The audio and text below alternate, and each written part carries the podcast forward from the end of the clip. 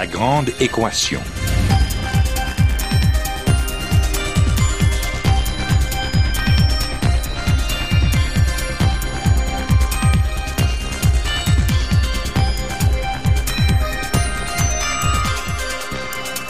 Ici Normand Mousseau, bienvenue à La Grande Équation, votre rendez-vous hebdomadaire avec la science. Cette semaine, à la découverte des ARN.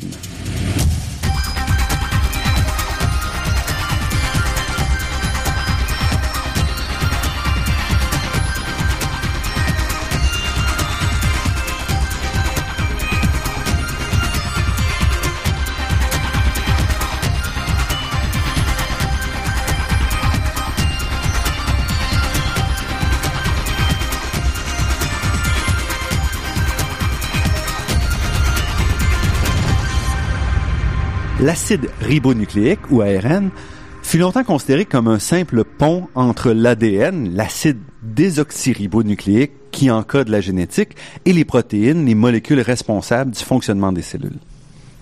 Or, plus les études progressent, plus on découvre que l'acide ribonucléique est beaucoup plus que ça, que ces molécules occupent une place bien à elles dans le fonctionnement du vivant, une place que l'on continue d'explorer avec fascination. Notre invité d'aujourd'hui s'intéresse justement de très près à ces molécules. Jean-Pierre Perrault est professeur et vice-doyen à la recherche et aux études supérieures à la Faculté de médecine et des sciences de la santé de l'Université de Sherbrooke. Il détient également depuis 2013 la chaire de recherche en structure et génomique de l'ARN et il nous accueille aujourd'hui dans les locaux de l'Université de Sherbrooke. Jean-Pierre Perrault, merci d'avoir accepté notre invitation. C'est un plaisir. On a tous ou presque entendu parler des protéines, qui sont l'un des ingrédients du jour d'ailleurs dans les diètes amaigrissantes. On connaît aussi l'ADN, la célèbre molécule double hélice qui encode nos gènes. Mais qu'est-ce que c'est l'ARN?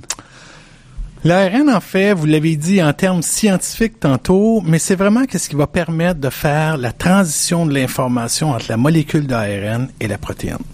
Donc, dit autrement, je vous dirais, en fait, chacun des gènes va être transcrit. Le mécanisme s'appelle la transcription pour donner naissance à une molécule d'ARN qui, par la suite, elle, soit va avoir une fonction directe sur la cellule ou encore va servir de messager pour permettre la lecture ou la lecture pour synthétiser les protéines qui vont être une forme, euh, comment je dirais, de l'action d'un ARN messager. Ce qui est original, en fait, c'est que depuis les 20 dernières années, on a trouvé toute une nouvelle série de familles d'ARN qui ont différentes fonctions, qui régulent même l'expression des gènes en soi, comme si c'était l'ARN qui décidait quel gène va pouvoir être exprimé. Pourquoi faire qu'on a les yeux bleus? Pourquoi faire qu'on a les yeux bruns, entre autres? Ou encore, pourquoi faire une cellule va devenir un hépatocyte puis va digérer ce que l'on mange? Ou encore devenir une, une cellule musculaire puis nous permettre de contracter nos jambes lorsqu'on marche ou lorsqu'on court? Donc, c'est une nouvelle famille de mécanismes qui ouvre une série de possibilités dans ce qui se passe dans la cellule. Tout à fait. Une nouvelle famille de, de, de molécules d'ARN qui, elles, ont une multitude euh, de rôles que et toute la communauté est d'accord avec ça, qu'on sous-estime nettement aujourd'hui. Donc, on sait déjà, en fait, que bien qu'on pense qu'on connaît beaucoup de choses du textbook de la biologie moléculaire, qu'on va devoir le rééditer, et ce, une multitude de fois. Et ça enrichit énormément, ça veut dire les mécanismes possibles, parce que quand on trouve comme ça une nouvelle famille, ça multiplie les interactions possibles dans les cellules. Juste pour vous donner un bon exemple de ça. Au début des années 2000, on a publié le génome humain. Et rappelez-vous, pendant les années 90, lorsqu'on s'est intéressé à ça, on s'était dit, lorsqu'on connaîtra le génome humain, on va tout savoir de la biologie moléculaire et comment fonctionne notre génome. Pourtant, lorsqu'on a eu séquencé le génome humain, le génome de la souris ou encore celui du maïs, on a réalisé que celui du maïs était plus grand que celui de l'humain, que l'homme ressemblait à toute fin pratique à la souris, ou encore que le poisson était à peine 10% différent de l'humain. Entre vous et moi, quand on se garde un homme et un poisson, on voit pas grand ressemblance toute la différenciation est venue, en fait, entre les espèces, vient d'un mécanisme qu'on appelle l'épissage alternatif, où, lorsque les gènes sont transcrits, ils sont modifiés de manière différente. Donc, un gène unique peut encoder différentes protéines, qui ça nous permet d'avoir différents phénotypes, qui sont celui de l'humain d'un côté ou encore celui du poisson de l'autre côté. Et ça, ce n'est qu'un exemple très simple de la diversité de fonctions associées à différents ARN. Et donc, si on revient sur l'ARN, euh, ce sont des molécules, vous l'avez dit, qui, comme les protéines aussi, ont une fonction qui dépend de la structure. Donc, encore une fois, on garde un peu le même moule de dire c'est la forme qui joue un rôle important. Deux éléments par rapport à ça. Les ARN messagers vont être utilisés un peu comme euh, le livre de chevet que vous lisez. Il va être linéaire, va contenir une information qui est faite par l'alphabet. Donc lui a peu de structure a priori dans sa fonction d'être lu. Les autres ARN qui ont diverses fonctions, entre autres pour la régulation des différents mécanismes de la cellule, eux, effectivement, comme les protéines, ont des structures tertiaires et c'est la structure tertiaire qui va amener une activité biologique associée à chacune de ces molécules-là. Et donc, comme ils ont une structure tertiaire, ça peut varier et un ARN va aussi pouvoir avoir une multitude de fonctions en soi en fonction de la structure qui a été adoptée. Donc, le même brin d'ARN peut avoir plus qu'une structure. Tout à fait. Ce qui est un modèle assez différent de celui des protéines, où en général, on, même si c'est pas 100% vrai, où on considère plutôt qu'il y a une structure par protéine. Exact. Et, généralement, lorsqu'on va parler de structure pour une même molécule, mais qu'on prenons un, ARN de transfert pour vous donner un exemple, euh, euh, qui est une famille d'ARN, on va non pas parler d'une structure unique, mais d'une soupe de structure. Et généralement, les gens jusqu'à aujourd'hui caractérisaient la structure prépondérante. Mhm. Donc, lorsqu'on caractérise une molécule dans le tube à essai, il y en a des centaines, sinon des millions, puis on caractérise celle-là qui est là, mettons, à 80% du temps. Si j'en ai 100, 80% des molécules adoptent une structure unique. Mais les 20 autres, là, elles peuvent aussi avoir une fonction. Je les voyais pas parce que je les regardais pas. Mais quand je commence à les séparer sur une base individuelle, ben, je peux trouver différentes fonctions associées à la même séquence d'ARN. On multiplie encore la richesse possible de, du vivant. D'où mon, mon point euh, au, départ de vous dire, on est juste au début du textbook de la biologie moléculaire. Tout reste encore à découvrir. Donc, on compte en protéines. On avait jusqu'à quelques années 20 000 protéines pour le génome humain. Aujourd'hui, grâce à justement des chercheurs ici euh, à l'Université de Sherbrooke euh, qu'on a reçu euh, Xavier Roucou l'an dernier, on sait maintenant qu'il y en a peut-être quatre fois plus, 80 000 protéines. Dans les ARN, qu'est-ce qu'on sait en termes de, nombre? On sait que minimalement au niveau des ARN messagers, de 20 000 gènes dus à l'épissage alternatif, il y a environ de 3 à 400 000 ARN messagers. Et ce n'est qu'une famille d'ARN. Donc, imaginez. Donc, la richesse est encore plus grande. Oui vraiment, là, au moins pour les gens qui nous écoutent, les plus jeunes, euh, il y a de l'avenir dans ce domaine-là. Ah, euh, rappelez-vous que euh, Bill Gates disait que s'il recommençait les études, c'est pas l'informatique qu'il ferait, c'est la biologie moléculaire qu'il ferait. Et ça, il a dit ça assez récemment, depuis dans les deux trois dernières années. Donc, il y a un message ici pour les plus jeunes. Et comment est-ce que on intègre tous ces toutes ces molécules-là maintenant? Est-ce que ça reste encore ouvert ou que, comment est-ce qu'on intègre le rôle des protéines, d'ARN? Est-ce que... Je vous dirais, en fait, que c'est une question de l'heure aujourd'hui.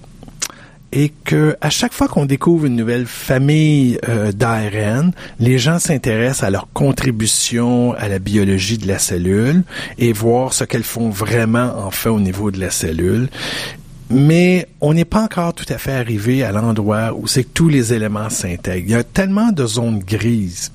Et les zones grises sont souvent à cause de nos inconnus. Je vous donne un exemple. Il y a environ 20 ans, et ça l'a permis d'avoir un prix Nobel dans les dernières années, c'est l'ARN interférence.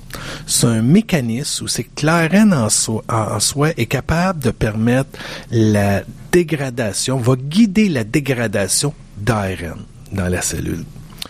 Et donc, euh, euh, il a été découvert, entre autres, comme une, manière de, répondre à la présence des invasions qui peuvent être euh, des ARN viraux, entre autres. OK? Donc, en particulier chez les cellules de plant, mais aussi chez les cellules humaines, chez différents organismes.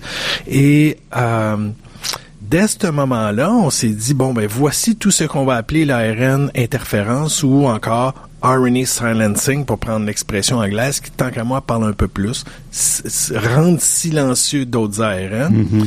Et on a fondé toute une série de choses et on a tenté d'intégrer on découvre encore des nouvelles molécules d'ARN qui font de l'ARN à interférence, puis différents mécanismes qui sont différents, etc. Donc, quand il y a une zone grise, c'est très difficile de bien intégrer tout le matériel ensemble. L'intégration devient efficace lorsqu'on connaît tout, en fait. C'est comme si j'avais, imaginez-vous qu'on prend un texte de 200 pages, qu'on le jette par terre, puis je vous dis de reconstruire l'histoire. Si les pages sont numérotées, ça va relativement bien. Et si vous avez les 200 pages, si maintenant on en a perdu 100, il vous en reste que 100 sur le sol, tentez de reconstruire l'histoire maintenant, vous allez avoir des trous dans votre logique. Et c'est le problème, un des problèmes que l'on rencontre aujourd'hui.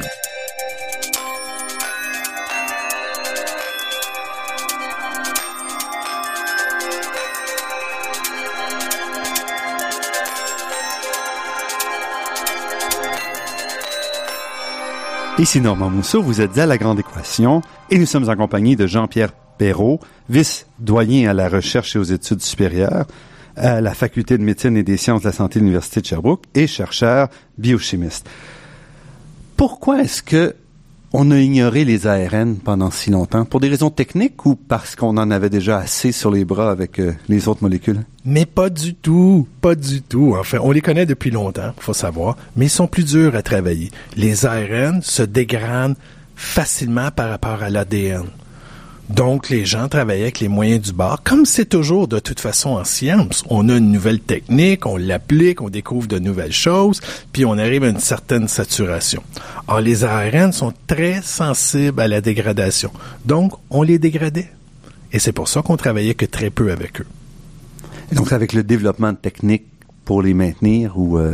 Euh, oui puis la manière de les isoler mm-hmm. et, et la, la, le fait que les gens ont réalisé cette grande sensibilité là et en fait la sensibilité est due à la différence qu'il y a entre autres sur le sucre qui compose de nucléotides d'un ARN d'où on l'appelle ribonucléotide mm-hmm. versus celui qui compose un brin d'ADN désoxyribonucléotide donc, c'est une différence. L'ADN a un, hydrogène, tandis que le sucre du, de l'ARN a un 2'-hydroxyle, qui est un composé qui va inclure un atome d'oxygène et d'hydrogène et qui est beaucoup plus susceptible à l'hydrolyse. D'où pourquoi faire. En fait, ça a été beaucoup plus long pour pouvoir l'utiliser. Et comme l'ARN, par contre, c'est quatre bases, c'est ça? Toujours quatre bases. Puis il faut réaliser, c'est pour ça justement que notre génome est fait entre autres d'ADN il est beaucoup plus stable. Donc, ça en fait un meilleur véhicule pour stabiliser l'information notre patrimoine génétique. Parce qu'à l'origine, il faut toujours se rappeler, puis c'est une, des belles leçons de la science, c'est l'ARN qui était présent dans un monde précellulaire avant même l'ADN ou encore les protéines. Les protéines, vous me disiez d'entrée de jeu que c'est votre dada, mais il faut se rappeler que c'est venu beaucoup plus tard au cours de l'évolution. On est ici parce qu'il y a eu de l'origine, à l'origine, il y avait de l'ARN. Qui était capable de s'auto-répliquer? Euh, capable de s'auto-répliquer, d'avoir, d'assumer différentes fonctions. C'est aussi une caractéristique importante, en fait, de l'ARN quand on le compare à l'ADN. L'ADN n'est qu'un véhicule pour storer, pour entreposer de l'information. Donc, on peut dire qu'il est génotype. L'ARN est capable à la fois d'entreposer de l'information. Le bel exemple, ce sont les virus ARN ou encore les rétrovirus tels que le HIV, tandis qu'il est aussi capable de catalyser différentes fonctions. Il peut faire comme une protéine puis accélérer une réaction chimique. Et puis, donc, dans votre cas, justement, vous venez de mentionner les, ARN, euh, les viraux, qui est une classe qui vous intéresse particulièrement? Parmi les projets de recherche qu'on a au laboratoire, entre autres, on s'intéresse à des ARN viraux qui infectent les plantes. Mais ils sont très particuliers. On les appelle des viroïdes parce que ce sont de tout petites molécules d'ARN qui ne sont pas encapsidées comme le sont les virus qu'on retrouve chez les humains. Donc, et ces ARN-là ont à la fois la capacité de contenir de l'information et aussi de réaliser des transformations chimiques. Donc, pour moi qui s'intéresse en fait à la structure des ARN, ça en fait un bijou, euh, un modèle d'étude vraiment euh, euh, remarquable. Et ce que vous dites, c'est que ce sont de tout petits brins, relativement petits. La vie tient dans 350 nucléotides à 400 nucléotides pour ces organismes-là. Et ils sont capables d'un cycle de vie qui est complet. Réplication, infection d'une plante, cause une pathologie et se transporte entre les plantes. Et ça, quand vous dites réplication, réplication à l'intérieur d'une cellule qu'ils envahissent. Tout à fait. pour toutes les étapes, ils ont, en changeant de structure justement, ils sont capables de d'utiliser les protéines de l'autre pour assumer l'ensemble de leur cycle de vie. Donc, euh, on pourrait les qualifier en fait de squatteurs parfaits. Et c'est seulement dans les plantes qu'on retrouve ces... Jusqu'à ce jour, on les a retrouvés que chez les plantes, bien qu'il y ait un homologue qui se ressemble beaucoup, qui s'appelle le virus de l'hépatite delta humaine, mais celui-là est un satellite. Il est encapsidé avec le virus B, euh, euh, de l'hépatite humaine mm-hmm. qu'on connaît beaucoup mieux, pour lequel nos enfants, enfin entre autres, se font vacciner en cinquième année. Et ces virus-là, vous dites, diffèrent simplement par le fait qu'ils sont pas encapsulés. Est-ce que c'est la, différence principale? C'est une des principales différences. La deuxième, ils n'encodent pour aucune protéine. Donc, ils prennent pour toutes les opérations qu'ils ont à faire dans leur cycle de vie, soit que c'est l'ARN qui va assumer la fonction, ou encore ils vont emprunter les protéines de l'autre pour le réaliser. Ce qui n'est pas le cas d'un virus standard? Non, le virus standard, en fait, encode une série de protéines qui généralement vont assumer sa réplication et vont permettre de lui faire une capside. Et puis, donc, quel est l'effet qu'elles ont sur les, sur les plantes dans ce cas-ci? C'est les mêmes effets qu'un virus standard? Euh, oui et non très dépendant du type de viroïde, parce qu'on en connaît 35 espèces jusqu'à ce jour, et très dépendant de l'autre. Certains sont des hôtes très spécifiques, donc vont, exemple, infecter que la pomme de terre. Au Canada, mhm. on a réussi à éradiquer justement un de ces viroïdes-là, qui infectait que la pomme de terre. D'autres ont un spectre très, très large d'organismes. Point de vue symptômes, ça peut aller aussi bien de la coloration des, des feuilles, aller à, jusqu'à la mort de la plante ou encore de l'arbre. Et comment à ce moment-là est-ce que est-ce qu'on peut s'attaquer à ce genre de, de virus? Comme approche, en fait, jusqu'à ce jour, il n'y a aucun moyen thérapeutique, si c'est ce que vous voulez dire. En échange, on tente de faire la, sélection des semences, des mhm. arbres ou des plants qui n'en contiennent pas. Puis à partir de là, on essaye d'éviter justement la contamination. Parce que souvent dans les virus, on va plutôt s'attaquer aux capsides pour essayer de... Oui. Alors s'il n'y en a pas, donc ça devient... Euh, ben, c'est une difficulté additionnelle. Il faut réaliser aussi que lorsqu'on infecte un humain, par exemple, bon, vous êtes atteint mhm. du VIH, je vais prendre cet exemple-là, j'ai un sérieux avantage à vous trouver une médicamentation si vous ne voulez pas en décéder. Mhm. Chez la pomme de terre, ben, j'ai juste à éradiquer mon champ à la fin de l'été, puis le tour est joué. Le printemps suivant, je vais recommencer. Euh, et vous pouvez imaginer, dans certaines espèces, c'est très facile. Dans d'autres, c'est beaucoup plus compliqué. Il y a des viroïdes qui infectent, exemple, le pommier, et qui causent des symptômes après une dizaine d'années seulement. Donc là, vous avez, votre verger, vous êtes attaqué par des viroïdes, vous découvrez au cours des années que les fruits deviennent euh, difformes, euh, qu'il y a euh, de la coloration sur les feuilles, que les arbres se développent moins bien, vous êtes obligé de couper votre verger. Donc, dans certains cas, on aurait un sérieux avantage à avoir des moyens thérapeutiques. Et c'est un des projets de recherche que l'on conduit au laboratoire présentement. Pourrions-nous trouver des interactions qui existent entre le viroïde en soi et les protéines de l'autre et développer des drogues qui pourraient inhiber ces interactions-là? Donc, par exemple, lorsque le viroïde recrute la polymérase de l'autre, une polymérase est un enzyme qui permet de faire la réplication, il doit s'attacher au viroïde. Maintenant, on sait à quel endroit et quelle polymérase de l'autre qui est utilisée.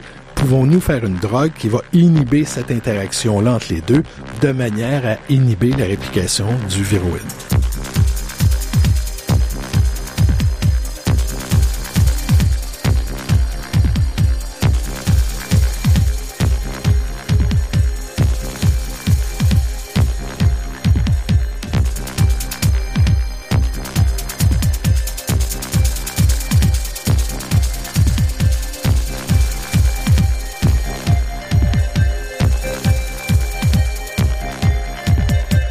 Normand vous êtes à la grande équation sur les ondes de Radio VM et nous sommes en compagnie de Jean-Pierre Perrault, professeur à la Faculté de médecine et des sciences de la santé de l'Université de Sherbrooke.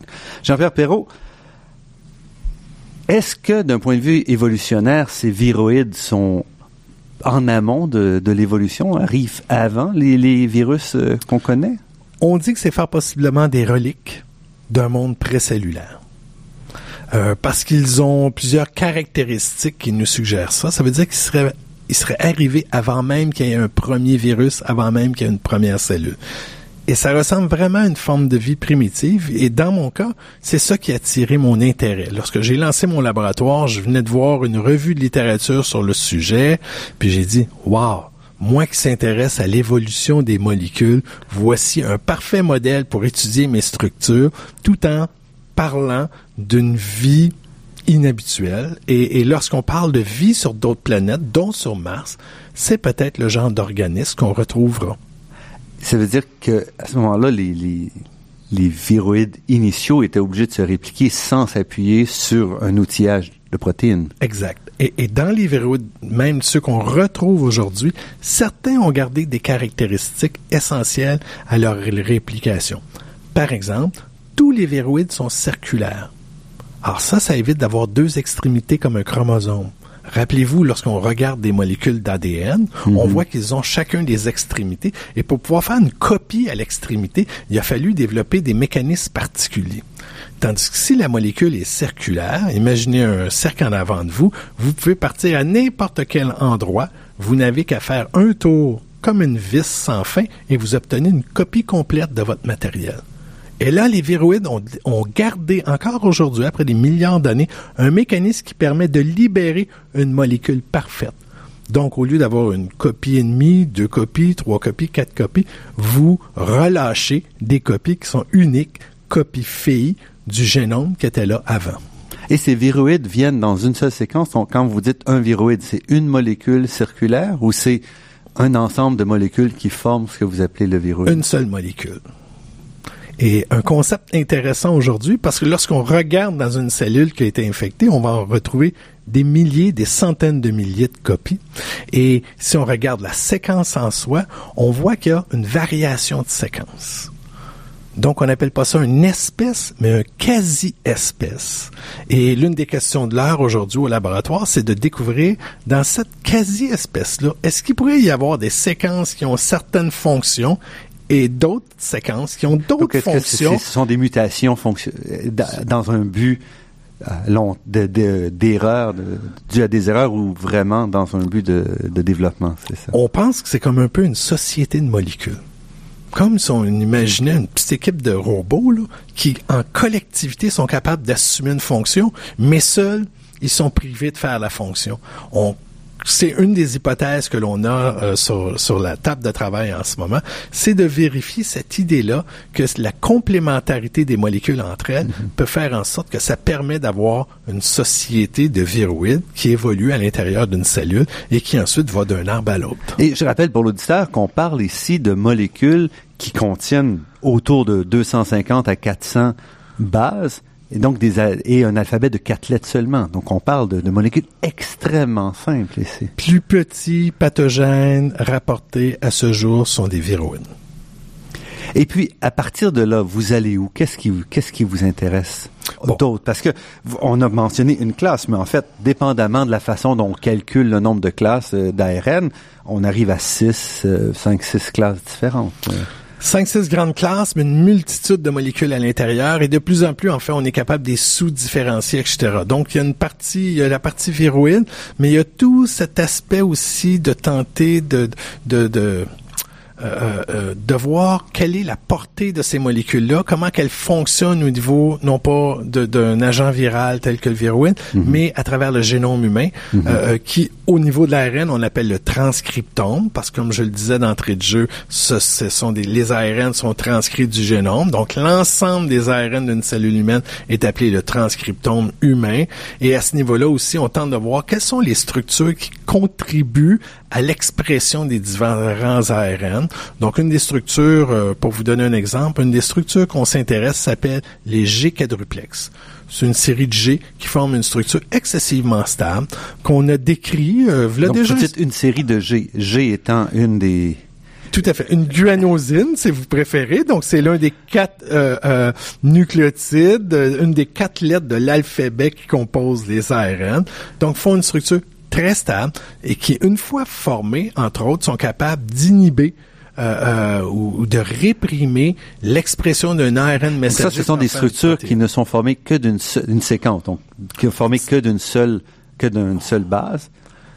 Euh, c'est-à-dire que ce sont des, des, triplets de G. Donc, lorsqu'on avait, mhm. on aurait trois G consécutivement et qu'on a ces triplets-là qui sont répétés quatre fois, mis ensemble, ça fait cette structure-là qui est appelée le G quadruplex. Et on pensait en avoir quelques copies. On n'était pas trop sûr que c'était fonctionnel. Et ça, c'est là 7-8 ans de ça. Maintenant, on, on approxime le nombre de, de, de motifs G quadruplex aux alentours du million à travers le génome humain. On sait qu'on regarde dans l'évolution qu'on en retrouve bactéries. Les motifs, donc on retrouve la même, le même motif, mais encodé à un million de places sur le Tout à fait. dans le génome. et les nucléotides qui vont séparer les triplets de G mhm. vont donner une identité particulière à chacun de ces motifs G quadruplex-là. Donc, ils sont pas parfaitement pareils, ils se ressemblent tout simplement. Et ils ont quand même une fonction, parce que si vous vous intéressez à ça, ça veut dire qu'ils ont une fonction similaire à travers... Euh, pas du tout. Ils ont une multitude de fonctions là aussi. Au laboratoire, entre autres, on a montré qu'ils sont capables de réprimer la traduction des messagers en protéines. Donc dire, une cellule va exprimer un messager, il devrait être traduit pour donner naissance à une protéine. S'il y a un G quadruplex qui est formé euh, euh, au début de l'ARN messager, il n'y a plus expression de la protéine. Et si on est capable de défaire ce motif-là, donc de le rendre linéaire pour que la structure stable ne se forme plus, on est capable de réintroduire le messager pour permettre la traduction de la protéine. Et là, ça fait beaucoup de termes. Donc, on doit prendre une pause. On va s'arrêter ici et on reviendra sur cet aspect-là qui est tout aussi fascinant. Donc, restez avec nous. Notre entretien avec Jean-Pierre Perrault se poursuit après cette pause.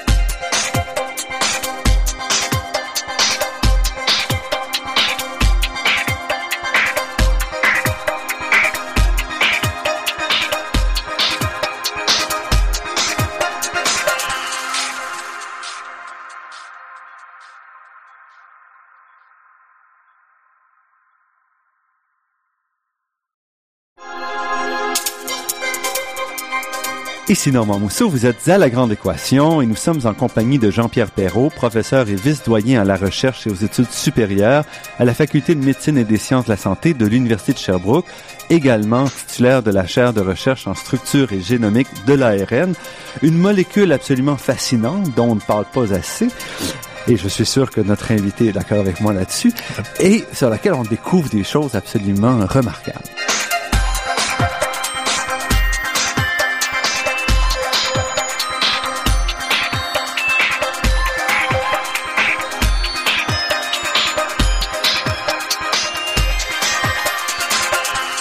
On est arrêté sur les, les G quadruplex.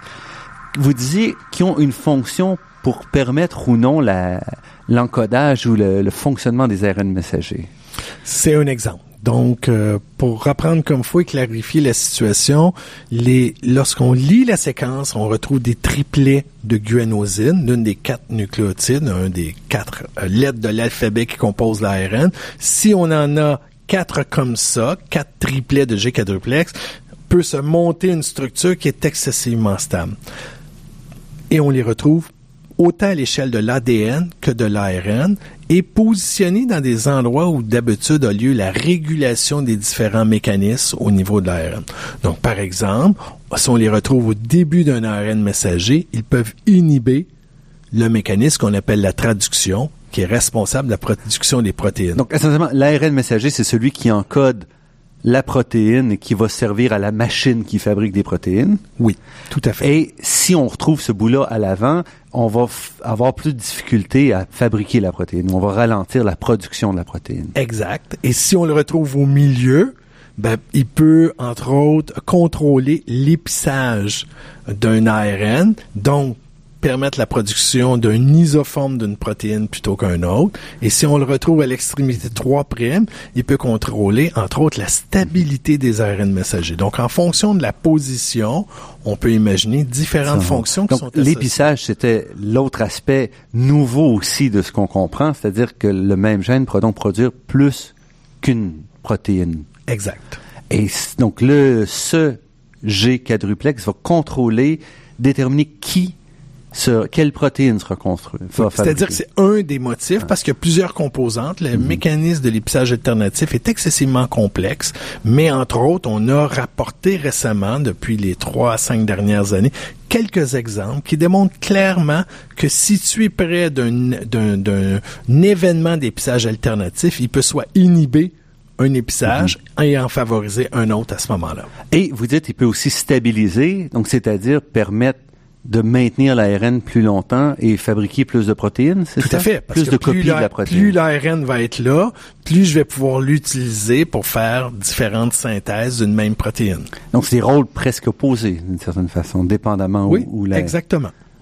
Donc, et, et on ne sait pas quelle est la balance à travers tout ça. On sait entre autres que les, les, les, motifs G quadruplex peuvent lier des protéines, mais quelles sont les protéines impliquées, ça demeure inconnu. Euh, vraiment, euh, c'est pour ça que ça fait à peine quelques années que je m'intéresse au phénomène, mais vraiment, je sais que pour les 15 à 20 prochaines années, j'ai beaucoup d'ouvrages à les caractériser, c'est certain. Et un de vos articles porte sur les liens entre ça et le cancer, possiblement. Oui. Euh, donc, pour les étudier et connaissant notre système de la recherche au Canada, il y a un certain avantage des fois à avoir non pas juste une recherche originale comme celle des viroïdes ou si qu'on parle d'évolution, mais d'associer ça à des pathologies humaines. Et comme le laboratoire se situe au pavillon de recherche appliqué au cancer de l'Université de Sherbrooke, j'ai donc décidé, comme modèle d'étude, comme pathologie, de m'intéresser au cancer et en particulier comment les motifs G quadruplex peuvent venir contribuer au développement de la cellule cancéreuse et est-ce qu'ils sont utilisables dans le but de développer des nouvelles thérapies contre le cancer? Parce qu'il faut faire attention, ils sont, ils causent pas le cancer, on les retrouve partout, vous dites, donc à un million de places sur le, génome, donc ils sont pas la cause d'un cancer, mais parce qu'ils jouent un rôle dans la, dans la reproduction des protéines, c'est là que ça, ils ça sont, détermine?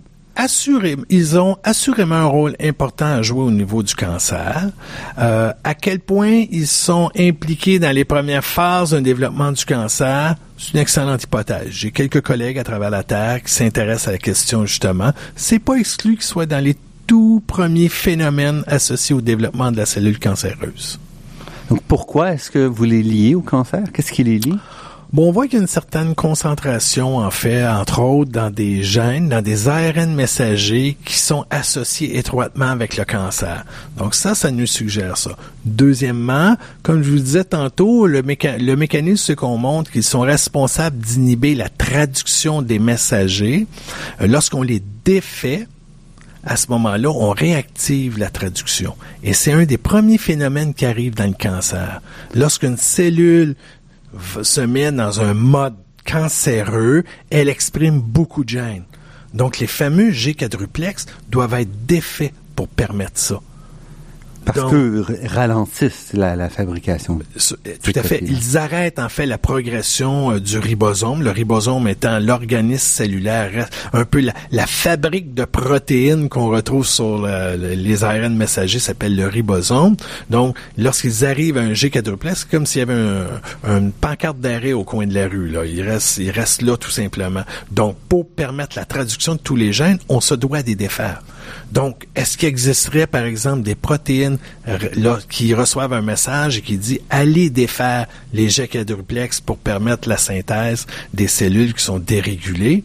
Ben, on pourrait imaginer que c'est un événement excessivement précoce au niveau du cancer. Et on voit qu'en effet, ces G quadruplex sont moins présents dans ces cellules-là ou c'est, vous faites ça par... Euh, on y va. Déduction. C'est une déduction très indirecte. On sait effectivement, on sait que beaucoup de gènes associés au cancer comportent des G quadruplex et ces gènes-là sont exprimés dans les cellules cancéreuses. Donc, ça veut dire qu'il y a inhibition des G quadruplex dans les cellules cancéreuses. Donc, c'est comme ça. Et puis, vous, vous regardez un peu est-ce qu'on peut agir sur ces G quadruplex C'était notre autre aspect en fait dans cette recherche là, c'est d'avoir développé, c'est un article qu'on a fait récemment, une manière de une, technologie qui nous permet soit d'inhiber la formation des G quadruplex pour faire le même mimique que pour la cellule cancéreuse ou encore de promouvoir la formation des G quadruplex. Donc, de manière à avoir comme un interrupteur on-off pour la production des G quadruplex et de le réguler à volonté et gène spécifique. Donc, un seul gène, on peut... Donc, une vous pouvez cibler une fonction particulière. Donc, vous vous bloquez pas ou vous activez pas tous les G quadruplex. Vous parliez d'un million tout à l'heure. Donc, c'est la beauté de notre approche. Et en fait, euh, jusqu'à aujourd'hui, il y avait des molécules chimiques pour faire ça, mais ils n'étaient pas mhm. spécifiques à un G quadruplex. Là, l'expérience que je vous suggère de faire, c'est celle-là vraiment de votre panneau de fusible. Quel est le fusible de votre panneau qui est associé à la lumière de la cuisine? Vous allez dans le panneau, vous prenez le fusible 1, vous le fermez, vous regardez si la lumière de la cuisine est fermée. Si c'est pas le cas, vous le remettez à on, vous continuez au deuxième jusqu'à temps que la lumière s'éteigne. Là, ce que je vous suggère dans l'approche, c'est d'avoir, ça nous permet d'aller directement au bon fusible et lui de le tourner on-off à volonté. Et ça, c'est par des approches, euh, quel type de molécule est-ce que vous utilisez? C'est une approche moléculaire. En fait, c'est une petite molécule d'ADN qui est utilisée ou encore un ARN modifié qui est stabilisé. Et mhm. on appelle ça des approches antisens. Donc, c'est une séquence complémentaire qui est anti-sens. Comme, euh, imaginez les molécules d'ADN, on la voit toujours avec deux brins. Mhm. Il y a un brin qui est complémentaire à l'autre. C'est le même genre d'approche. C'est-à-dire qu'il y a un brin qui va toujours se fixer exactement au même endroit qui correspond à, l'envers. C'est ce que vous Exactement. Donc, on fait on fait le même processus, on synthétise une séquence d'ADN ou d'ARN comme je vous disais qui est complémentaire au G quadruplex et on va utiliser les séquences entre les triplets de G pour donner une spécificité. Mhm. Parce que ces séquences-là, elles, elles sont uniques et permettent de différencier le million de structures potentielles G quadruplex. Et ça fonctionne, c'est ça que vous avez montré. Et ça fonctionne, et indépendamment en fait du type cellulaire qui nous intéresse. Donc, une des expériences qu'on aimerait faire maintenant, c'est aller voir est-ce qu'on peut faire ça aussi chez des animaux. Et ce genre de molécules-là peuvent passer à travers, euh, peuvent subsister, parce qu'on parlait que les ARN, par exemple, ont une durée de vie euh, plutôt courte.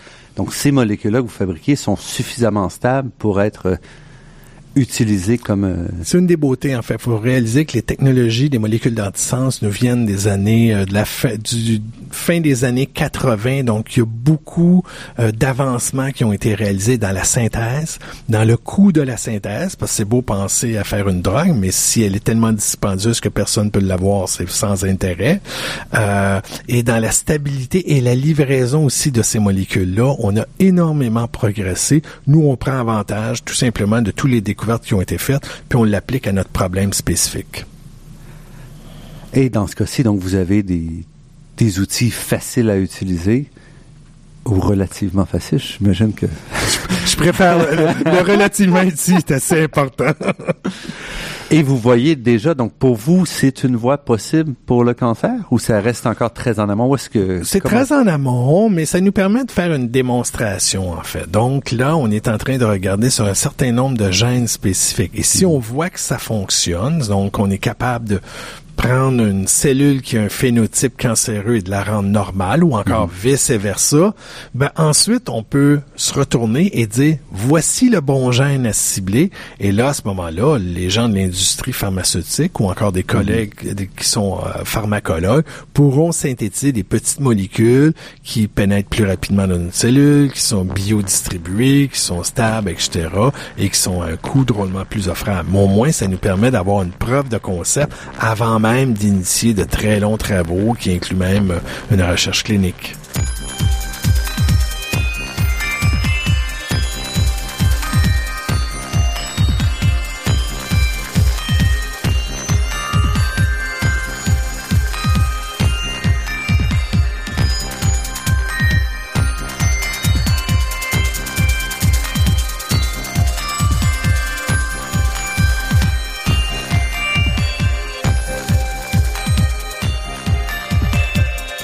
Jean-Pierre Perrault, qu'est-ce qui vous a amené à la biochimie?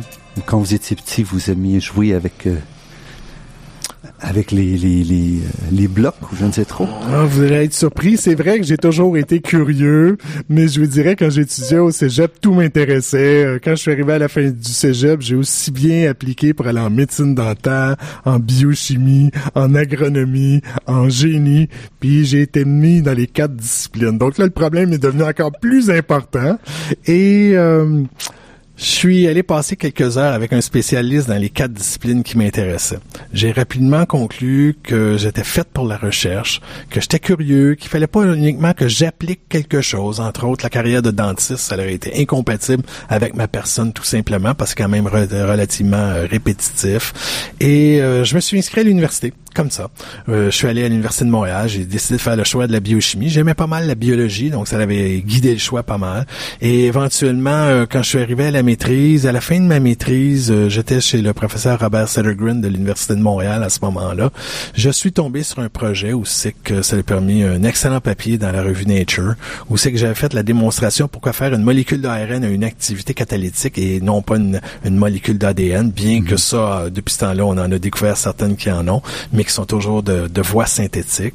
Et c'est, ça a vraiment été une. Donc vous êtes tombé dans les ARN très rapidement. Euh, absolument. Et depuis ce temps-là, euh, j'ai toujours fait des projets associés à l'ARN. Je suis, je dirais, guéri ARN tout simplement. J'ai un billet plus que favorable. Puis je sais qu'il y a tellement de choses à faire puis à découvrir l'entour de l'ARN que j'ai juste pas le temps d'aller faire les autres choses. Et aussi, vous êtes arrivé au moment où ça explosait l'ARN. Donc vous êtes vraiment. Euh, j'ai eu la chance justement d'arriver à un moment où c'est qu'il y avait un boom dans le domaine puis lorsque j'ai eu fini mon PhD à l'Université de Montréal, euh, je suis parti, je suis allé euh, chez le professeur Sidney Altman à l'Université Yale, qui venait tout juste dans les derniers mois de gagner un prix Nobel.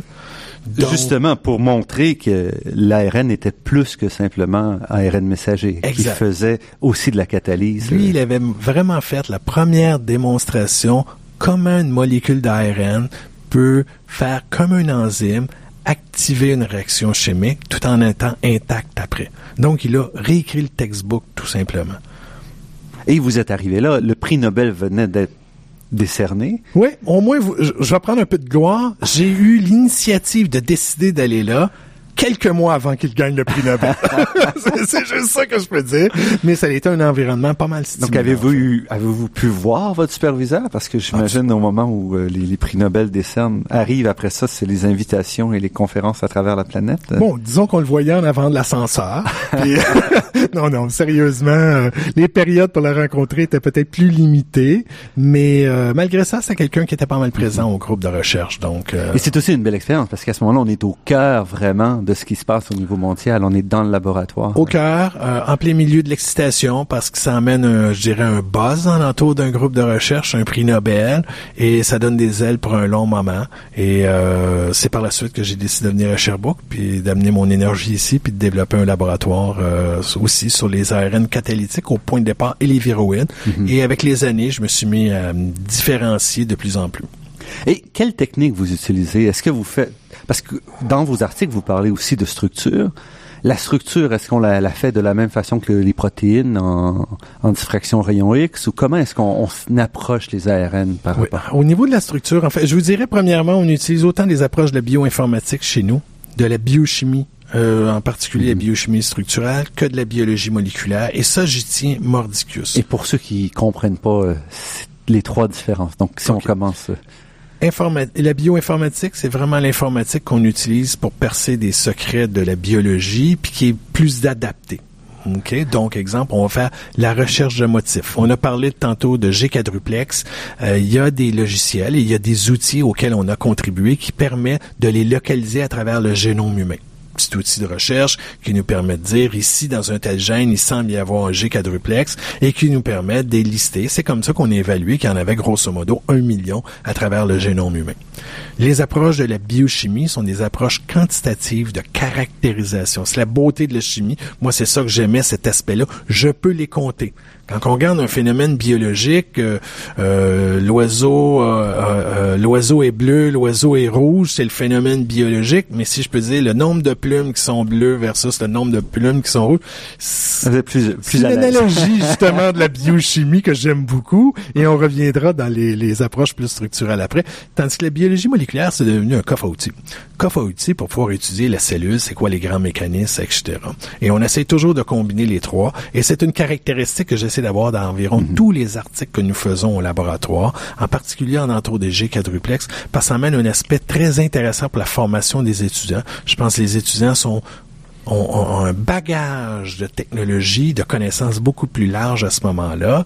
Et euh, mariés, les trois m'ont toujours bien servi jusqu'à aujourd'hui. Puis euh, bon, je suis un Québécois, donc je crois à la Coupe Stanley et je pense toujours que quand on a une équipe gagnante, on touche pas trop à ça. Donc on change pas les joueurs. Donc dans mon équipe, j'ai trois séries de techniques que je tiens mordicus et ça nous permet d'être différents par rapport aux autres. Et ça m'a permis d'arriver dans des nouveaux nouvelles mm-hmm. disciplines avec des yeux différents. Euh, Léger Quadruplex, c'est une vieille communauté qui a 25-30 ans. Je suis arrivé là, a 5 ans, puis déjà, j'ai une position très enviable, parce que je suis arrivé avec mes yeux, mes façons de faire, mon coffre à outils différent que les autres, et ça m'a permis de rapidement mm. prendre une place de privilégié à travers la communauté. Ben, je dirais c'est peut-être une des, des, transformations majeures de la biochimie depuis 20-25 ans, c'est à quel point c'est devenu quantitatif aussi. Ah, tout à fait. Et, et qu'on est capable maintenant de gérer les grands nombres. Donc, mm-hmm. on n'étudie plus un gène à la fois, on étudie le génome, on a parlé de transcriptome tantôt, on en regarde des milliers en même temps, puis cet aspect quantitatif-là est très, très important. Et ça veut dire traitement de données. Vous mentionnez de bioinformatique, c'est qu'une fois qu'on génère comme ça, on travaille sur des grands ensembles au niveau expérimental. On génère des données qu'il faut être capable de manipuler pour ensuite trouver où est l'information pertinente dans ces jeux de données-là immenses. Vous êtes exact. Et donc, on retourne à la bioinformatique pour permettre de faire l'analyse. Donc, les trois en complément donnent vraiment un avantage concurrentiel parce qu'il faut se dire, maintenant, en recherche, on a affaire à de la concurrence. Donc, euh, plus le, on a des avantages comme ça et plus ça va rapidement. Et vous êtes euh, vice-doyen, euh, pardon. Oui, c'est exact. Vice-doyen à la recherche aux études supérieures. Et vous êtes vice-doyen à la faculté de médecine, à la recherche aux études supérieures. Venant d'un parcours plus fondamental, qu'est-ce que ça vous donne comme, euh, comme regard? Intéressante question ici, je vous dirais. Euh, je vous dirais que ça me permet de faire le lien, je pense, de plus en plus en plus avec les quelques années d'expérience que j'ai en tout ce qui est de la recherche fondamentale, aller jusqu'à l'aspect clinique. Et comme approche au point de départ, comme vice-doyen, j'ai tablé sur vraiment un développement d'une recherche qui est translationnelle, qui va justement de la molécule au patient, à la population, et développer des approches justement. Et le fait que j'avais une bonne connaissance de ce que mes collègues faisaient en recherche fondamentale, je me suis mis à faire des liens, à créer des opportunités pour que ça puisse se traduire plus facilement et plus rapidement euh, euh, vers le chevet des patients, puis l'application jusqu'aux populations. Donc, je pense que ça me donne un avantage euh, important.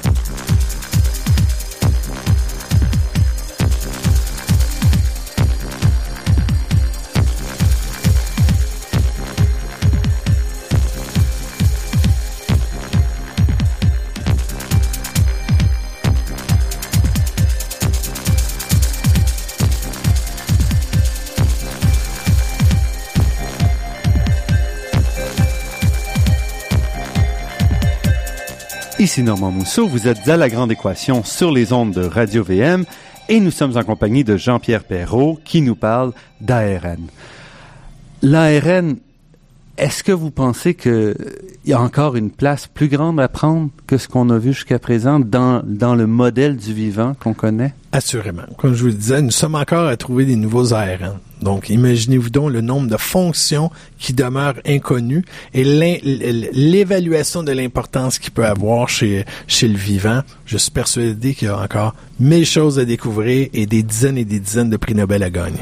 Et un des aspects que je trouve particulièrement fascinant, c'est le fait qu'aussi, avec ces molécules-là, on découvre que le génome que la génétique n'est pas aussi statique qu'on imaginait, c'est-à-dire que le choix de l'évolution dépend énormément de l'environnement, beaucoup plus que ce qu'on pensait il y a 10 ans. Vous, vous mentionniez au début de l'entrevue qu'il y a 10-15 ans, quand on a séquencé le génome, on a dit ça y est, notre job est fait, on a fini de travailler. Et ce qu'on découvre, c'est qu'en fait, on a un, retour de l'environnement qui est beaucoup plus grand qu'on pensait. Qui est remarquable, en fait, parce que le génome est statique. Il ne bouge pas dans le temps.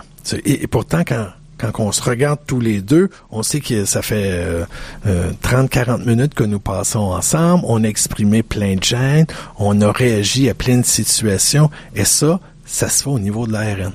Nos génomes n'ont pas changé.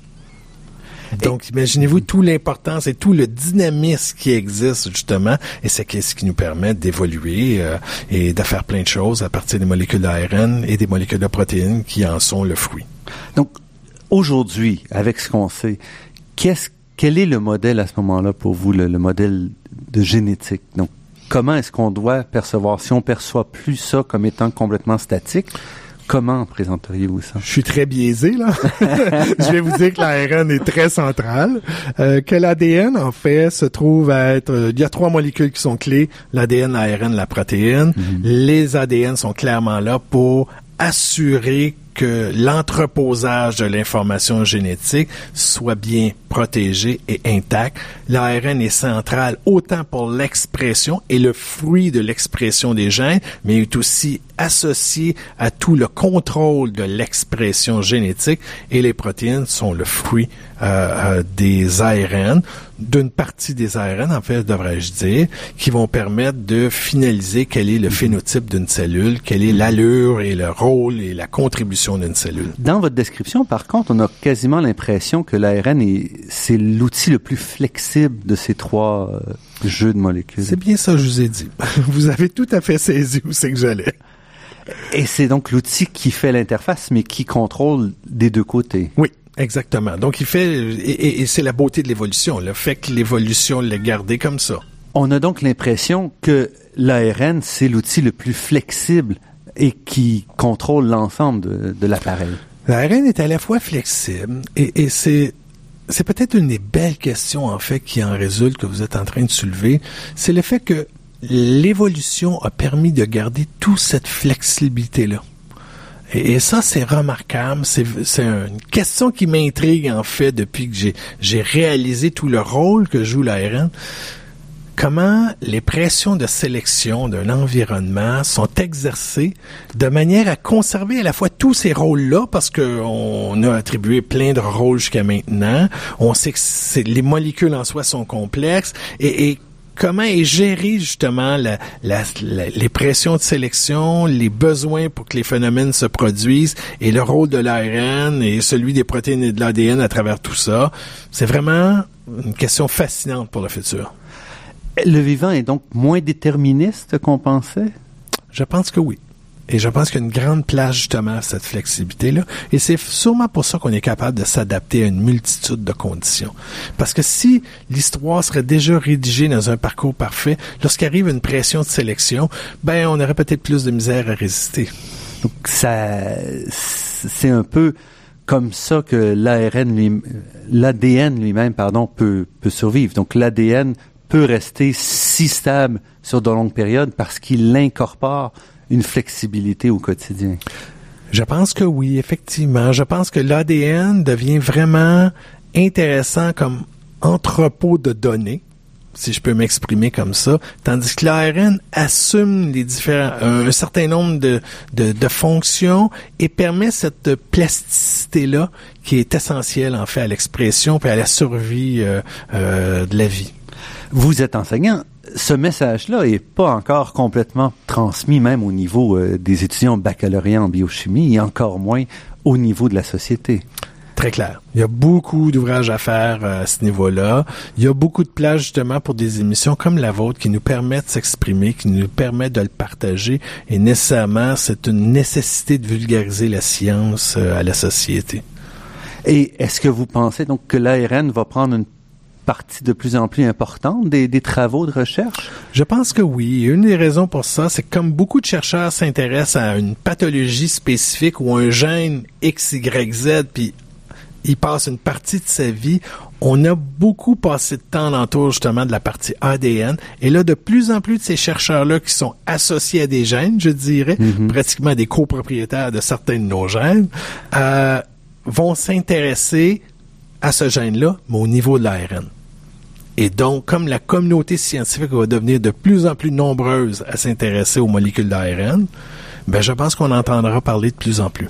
Et pensez-vous qu'on va aussi découvrir que de nombreuses, bon, si on reste du côté santé, de nombreuses maladies sont liées aux ARN beaucoup plus que ce qu'on imaginait jusqu'à présent? Oui, puis ça, c'est déjà, en fait, je, je, dis, je vous dirais que ça augmente à une vitesse logarithmique, tout simplement. C'est exponentiel. Ce qui repose, donc, en, qui va remettre en question beaucoup de ce qu'on pensait depuis 20 ans ou 30 ans. Oui, puis en plus, ce qui va vraiment nous amener à faire de la, de la médecine moléculaire, parce qu'il y a aussi un avantage. Euh, je serais le premier à vous dire non merci, à me suggérer une mutation qui affecterait mon patrimoine génétique, mais je peux penser à une intervention qui se fera au niveau de l'ARN. À ce moment-là, mon patrimoine demeure toujours intact. Et il y a peut-être une énorme place pour les développements en médecine. Jean-Pierre Perrault, professeur, vice-doyen à la recherche et aux études supérieures à la Faculté de médecine et des sciences de la santé de l'Université de Sherbrooke, détenteur titulaire de la chaire de recherche en structure et génomique de l'ARN. Je vous remercie beaucoup pour cette entrevue qui, je pense, nous ouvre la porte vers vraiment un domaine absolument fascinant et qui est clair qui va prendre de plus en plus de place dans notre compréhension du vivant. Merci mille fois, ça a été un plaisir.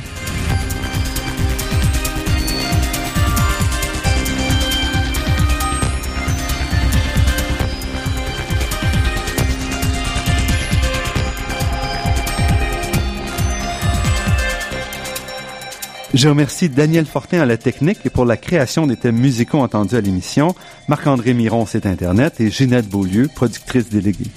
Je remercie également le Fonds de recherche du Québec, la Fondation familiale Trottier et l'Université de Montréal pour leur contribution à la production de cette émission.